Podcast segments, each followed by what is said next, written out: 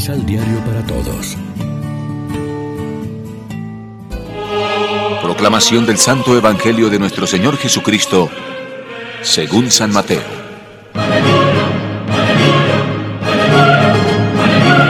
Por su parte, los once discípulos partieron para Galilea, al cerro donde Jesús los había citado. Cuando vieron a Jesús, se postraron ante él, aunque algunos todavía desconfiaban.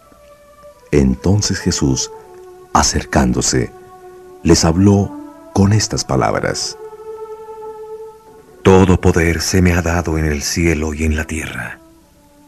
Por eso vayan y hagan que todos los pueblos sean mis discípulos. Bautícenlos en el nombre del Padre y del Hijo y del Espíritu Santo, y enséñenles a cumplir todo lo que yo les he encomendado. Yo estoy con ustedes todos los días hasta que se termine este mundo.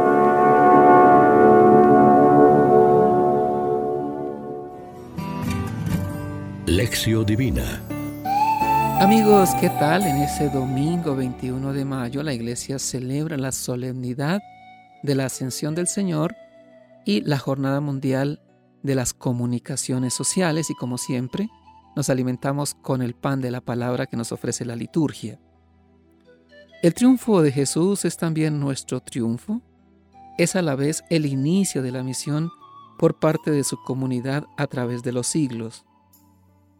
La comunidad no se queda mirando al cielo, sino que baja a la ciudad por encargo de los ángeles.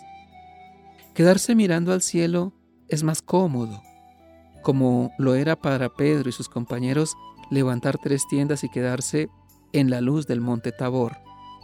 Pero la tarea está en el valle, es decir, en la vida de cada día. La ascensión es para Jesús el punto de llegada triunfal para su comunidad el punto de partida, el comienzo de su camino misionero desde Galilea y Jerusalén hasta los confines del mundo.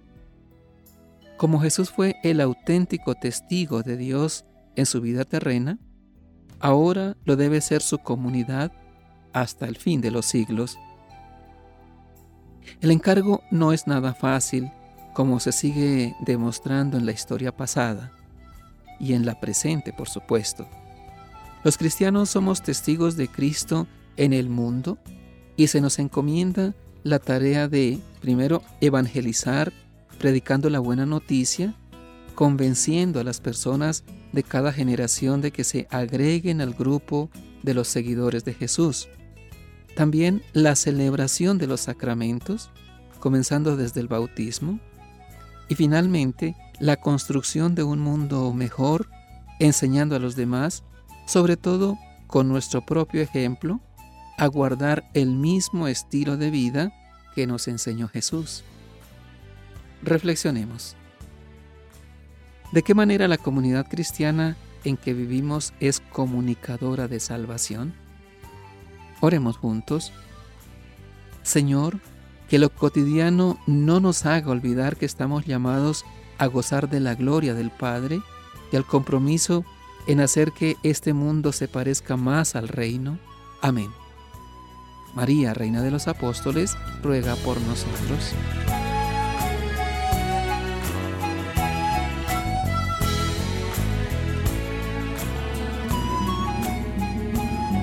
Complementa los ocho pasos de la Alexio Divina adquiriendo el emisal Pan de la Palabra en Librería San Pablo o distribuidores.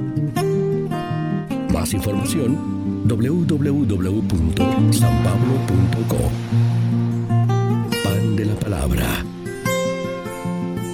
Vive la reflexión.